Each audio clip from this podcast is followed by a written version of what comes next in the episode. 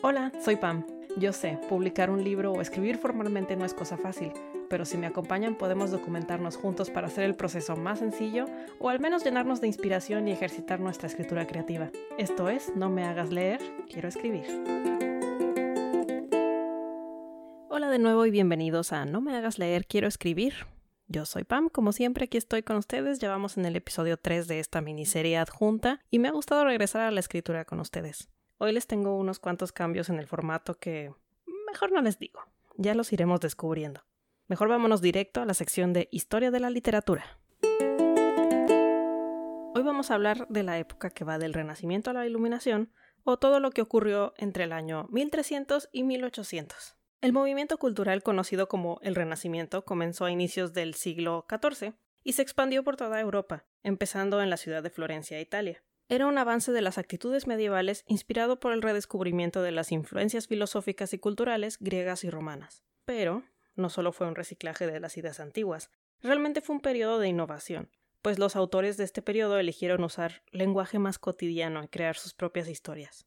De los primeros en escribir de esta manera fue Dante Alighieri, con La Divina Comedia, escrita entre 1308 y 1320, que no solo es una travesía épica, sino también una alegoría de la vida contemporánea. La Divina Comedia de Dante es alegórica, larga, heroica y con frecuencia nacionalista, reflejando el rol activo que tenía Dante en la política de Florencia, pero también es inusual e innovadora en varias maneras. Hasta el momento lo común era que el narrador estuviera fuera de la historia, pero Dante sitúa a su narrador directamente en la historia, contando todo en primera persona. Dante hace una atrevida mezcla de mitología con filosofía europea y simbolismo cristiano que le tomó 12 años terminar de escribir. Para los que no han leído o no saben de qué trata la Divina Comedia, es una trayectoria a través del infierno, el purgatorio y el cielo, mapeando la geografía de las tres áreas con un detalle único. Cada una de estas áreas es un libro. Cada libro está compuesto por 33 cantos o capítulos, más uno introductorio que completa 100 cantos en total. El libro de literatura de la editorial DK trae los mapas detallados de las zonas. Les voy a dejar las imágenes en el sitio de nomehagasleer.com. A Dante le sucedieron los famosos Giovanni Boccaccio con el de Camerón y Geoffrey Chaucer con The Canterbury Tales o los cuentos de Canterbury. Con sus discusiones de vicios humanos, chistes y lenguaje cotidiano, pronto se volvieron muy populares. De hecho, tengo pendiente desde hace mucho tiempo leer el de Camerón. En el siglo XV la invención de la imprenta de Gutenberg le metió pasos acelerados al esparcimiento de ideas. Antes todo tenía que ser transcrito a mano, pero de pronto se podía producir en masa. La demanda popular de libros había sido incrementada por la popularidad de Boccaccio y Chaucer. De estas historias surgió la larga prosa narrativa que hoy conocemos como novela. Esta gradualmente, durante el siglo XVI, fue reemplazando a la poesía épica como el estilo predominante de escritura en Europa. Don Quijote de Miguel de Cervantes Saavedra es considerada la primera novela moderna, aunque esto sería cierto solamente para Europa. El cuento de Genji en Japón y las cuatro grandes novelas chinas fueron publicadas mucho antes. La novela, sin embargo, tardó más tiempo en llegar a Inglaterra, donde Edmund Spencer y John Milton continuaban con la poesía épica. Las obras de Christopher Marlowe y Ben Jonson continuaban con el estilo narrativo de las tragedias griegas y la comedia, aunque fueron pronto eclipsadas por el gran éxito que fue un tal William Shakespeare. Y no voy a hablar de Shakespeare aquí porque si escucharon el capítulo 7, en el que Nia y yo hablamos de Much Ado About Nothing, sabrán que yo podría estar aquí hablando de Shakespeare todo el día. de verdad, es fascinante. Después de Shakespeare, sin embargo, empezaron a surgir las novelas en Inglaterra con grandes exponentes como Daniel Defoe, con Robinson Crusoe, y Jonathan Swift, con Los viajes de Gulliver. En el siglo XVII en Francia, el teatro seguía siendo el corazón de la literatura, con John Racine y Pierre Corneille siguiendo las reglas del drama griego. Sin embargo, el público es el que decide. Y fueron las comedias de Molière las que tuvieron más aceptación por estar más de acuerdo a los tiempos. Burlarse de las costumbres contemporáneas continuó siendo la moda hasta el siglo XVIII, con la Iluminación, con filósofos como Voltaire satirizando las convenciones del día a día. Si no han leído Cándido de Voltaire, es otro clásico que también recuerdo haber disfrutado mucho y se los recomiendo. La revolución del periodo de Iluminación era una respuesta a las injusticias y la intolerancia de la época, inspirado por ideas de filósofos y científicos, juntos trayendo un espíritu de racionalismo y liberalismo. Igual que en el episodio anterior, les dejo una lista de lectura que pueden realizar de esta época específica. Además de todos los que ya mencioné anteriormente, tenemos La muerte de Arturo de Sir Thomas Mallory, The Fairy Queen de Edmund Spencer, Le Cid de Pierre Corneille, Paradise Lost de John Milton, Phèdre de Jean Racine, Clarissa de Samuel Richardson, Tom Jones de Henry Fielding y Las penas del joven Werther de Johann Wolfgang von Goethe. Les voy a dejar todas las ligas a estas piezas, las que existen en Proyecto Gutenberg o similares, en nuestro sitio de nomehagasleer.com. Y bueno, por ahora vámonos a la sección de libros de referencia. Sí, hoy nos saltamos la sección de revistas para escritores porque decidí que voy a empezar a alternar estas secciones y así tengo más tiempo de profundizar sin alargar horriblemente los episodios de Quiero escribir, que era lo que estaba sucediendo al momento de escribir esto. Así que en el próximo episodio vamos a hablar mucho de artículos de revista, pero hoy vamos a ahondar en un libro. Y además vamos a empezar una pequeña saga, la saga de los libros Now Write o Ahora Escribe. Estos libros son compilaciones de ensayos y ejercicios de escritura creativa por parte de diversos autores. Lo que tenemos es básicamente una serie de ensayos de una a cinco páginas con un ejercicio detallado al final sobre el tema del que habló el ensayo. Voy a comenzar con el primero de la saga y el más corto de ellos, que es Now Write, Fiction Writing Exercises from Today's Best Writers and Teachers, o ahora escribe ejercicios para escribir ficción de los mejores autores y maestros de hoy. Como nota general de este y todos los libros de Now les puedo decir que son lectura súper ligera, incluso si están tomando notas conforme leen. No les toma mucho tiempo terminarlos. En específico, este no se van a tardar nada porque es súper cortito. No solo eso, sino que los ensayos rara vez son más largos que media página, antes de que el autor ya directamente esté hablando del ejercicio de escritura. Cuando hable de otras ediciones de esta saga, van a ver la diferencia. Y hablando de los ejercicios, son muy útiles. No, no les voy a decir que todos me gustaron, pero trae muchos. Si no encuentran al menos 10 que puedan usar, la verdad se están poniendo demasiado difíciles. A mí, por ejemplo, me dan flojera todos los ejercicios que empiezan como cierra los ojos e imagina que eres un niño de nuevo. Lo siento, tengo una barra muy baja para lo que considero cursi. Si a ustedes les gustan esos ejercicios, pues igual trae bastantes. si a ustedes no les gustan, trae bastantes para ustedes también. Trae también muy buenos tips en los ensayos y notas de ejercicios, algunos de los cuales quisiera compartir con ustedes en esta sección. Una de las notas de la página 97 por Daphne Calotay es acerca de que normalmente se asume que la mejor manera de crear un sentimiento de cercanía a un personaje es escribir en primera persona, pero esto ignora las muchas maneras diferentes que existen de aprovechar pues algo escrito en tercera persona. John Garner en El arte de la ficción, que por cierto ya está añadido a mi lista de to read, define un aspecto crucial llamado distancia psíquica, como la distancia que el lector percibe entre sí mismo y los eventos de la historia. Acompaña esta explicación con ejemplos de uso de la tercera persona que ilustran esto perfectamente. Los siguientes cuatro ejemplos son maneras de introducir exactamente la misma historia. Número 1. Era invierno del año 1853. Un hombre corpulento salió por la puerta principal. Número 2. A Henry J. Warburton nunca le habían resultado agradables las tormentas de nieve. Número 3. Henry odiaba las tormentas de nieve. Número 4. Dios, cuánto odiaba esas malditas tormentas de nieve. Es la misma historia, si se fijan, pero se está utilizando muchas maneras distintas de disminuir la distancia con el lector. Esto es algo que quizá subconscientemente teníamos en cuenta, pero tenerlo definido, pues me resultó interesante. Otra nota relevante la extraje de la página 238 del ensayo de Sandra Schofield, y nos dice que hay consideraciones que debemos tener en mente siempre al escribir cualquier escena de nuestra historia, Número uno, su función o propósito. ¿Por qué tenemos esta escena aquí? ¿O por qué la tenemos del todo? Número dos, la fuente de la energía de la escena. Número tres, la estructura de la escena. Y número cuatro, las acciones y emociones. La mejor manera de reunir experiencia es leer escenas de libros o ver escenas de películas, preguntándonos estos aspectos, analizando la planeación detrás de ellas, vaya. La siguiente nota relevante que encontré está más bien marcada como ejercicio, pero siendo algo tan extenso quise dejarlo en esta sección como, pues más como un método de trabajo. Es de la página 183 por Sean Murphy. Sí, ya sé que me regresé varias páginas, pero quise acomodar esto aquí, pues por lo denso, vaya. Es un método de trabajo para diseñar una historia más larga o novela, pero entiendo que lo quieren manejar como ejercicio de escritura libre para tener más soltura. Se trata de escribir por dos minutos, usando un timer, es muy formal la cosa, acerca de cada uno de estos puntos. ¿Dónde inicia tu historia? ¿De qué dependen los sucesos o personajes de tu historia? Describe el momento en el que todo cambia. ¿Qué es lo que complica las cosas? ¿Dónde termina la historia? ¿Qué es lo que todos quieren en tu historia?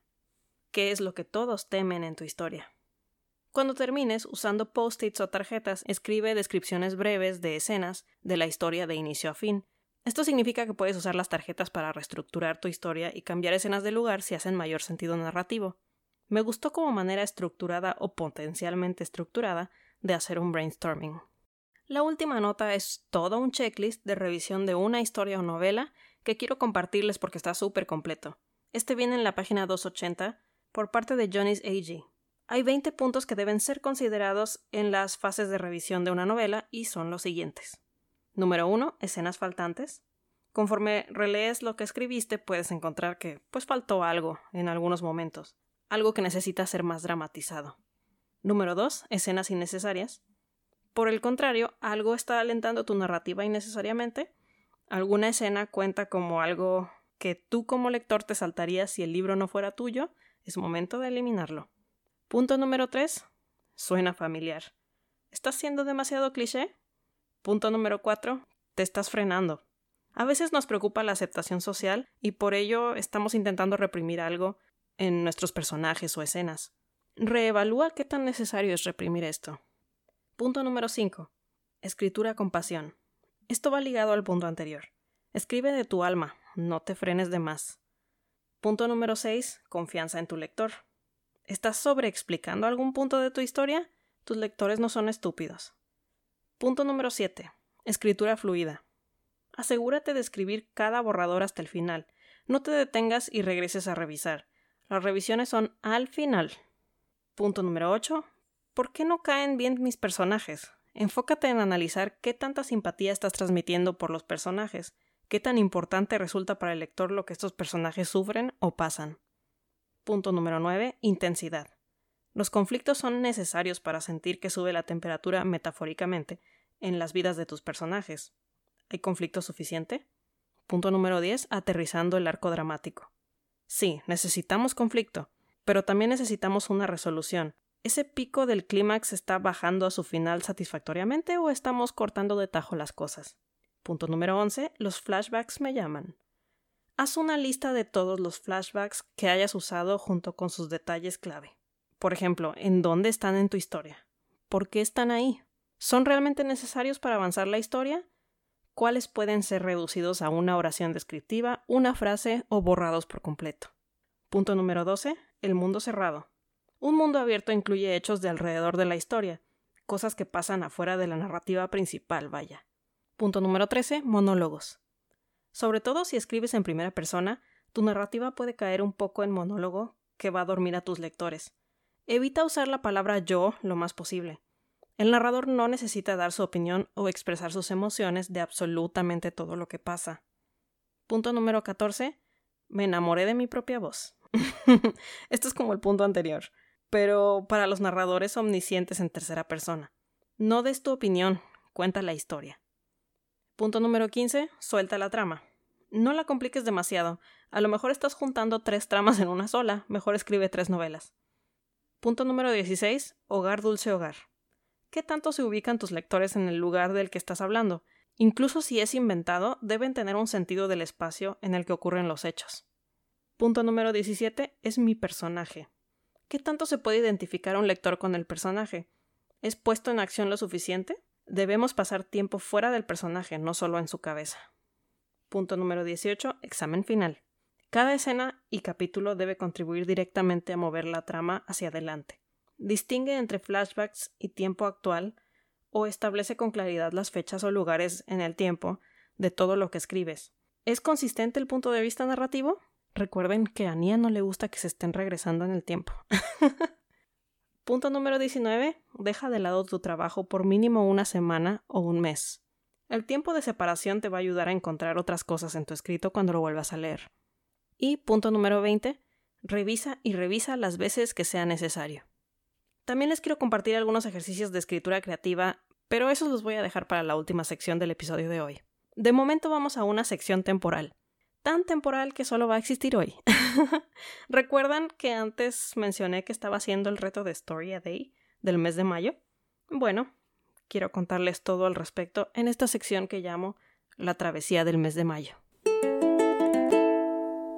Hubo una pequeña pausa de mi avance de la novela de 90 días, más por tomar días libres que por el Story a Day, la verdad, pero de eso hablaremos en el siguiente episodio. Hoy quiero hablar de lo que fue Story a Day, del mes de mayo de este año, 2021. Como había mencionado antes, el reto de Story a Day es escribir una historia corta todos los días durante el mes de mayo o septiembre. Yo lo hice este pasado mes de mayo y quiero hablar de lo que ocurrió. Para empezar, es algo cansado. Digo, creo que ya se lo imaginaron desde que digo una historia diaria, pero es especialmente cansado para mí porque no me gusta solamente escribir un día. Además, las personas que me siguen en otras de mis miles cuentas de Instagram sabrán que estoy llevando a cabo el reto de A Hundred Days of Sketching, o 100 días de dibujar, y llegó un punto en el que tuve que elegir uno u otro. No, no dejé al 100% Story a Day, pero sí le bajé algo más realista, que era básicamente cuando podía. Puedo decir con orgullo, sin embargo, que aguanté 12 días. Este reto es administrado, entre comillas, por la gente de storyaday.org, en el sentido de que cada día me llegaba un correo con un prompt que es, pues según para darme un tema o echar a andar la creatividad.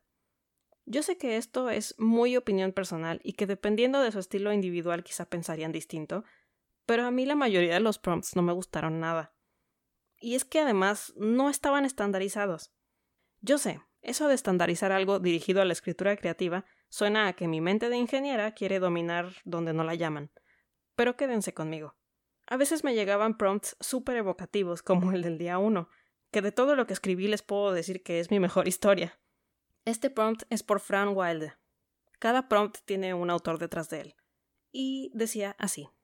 Escribe una historia en la que tu personaje está sobre un puente, en el que sabe dónde ha estado y ve lo que quiere en la distancia, pero algo lo detiene. Mi mente voló con eso y me encantó el resultado. Todavía tengo que darle una revisada, pero creo que podría ser el inicio de una compilación de cuentos distópicos. Sin embargo, otros prompts eran como el del día 10, que yo consideré demasiado cursi. Escribe una carta a tu yo de 14 años. De nuevo, yo sé que hay gente que seguía por lo emocional que esto sería, pero por más que obvio tendría mucho que decirle a mi yo de 14 años, pues la verdad mm, no era para mí este prompt. En fin, algunos días la verdad o me inventé algo de cero o seguí un ejercicio de Now Write. Además, inicié un grupo de escritura creativa por Zoom en el que estamos poniendo ejercicios de Now Write en práctica. Y eso siempre era una, pues muy grande fuente de inspiración. Mando un saludo a todos los miembros de mi grupo de escritura creativa, por cierto. Gracias por seguirme el rollo.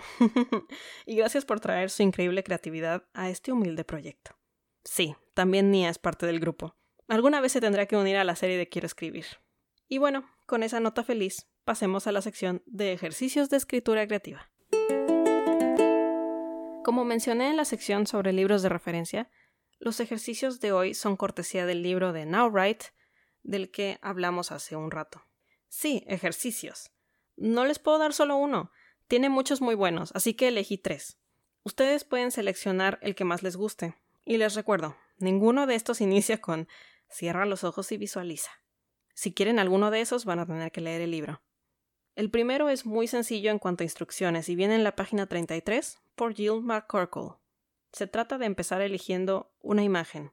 Puede ser una foto personal, de una revista o incluso arte.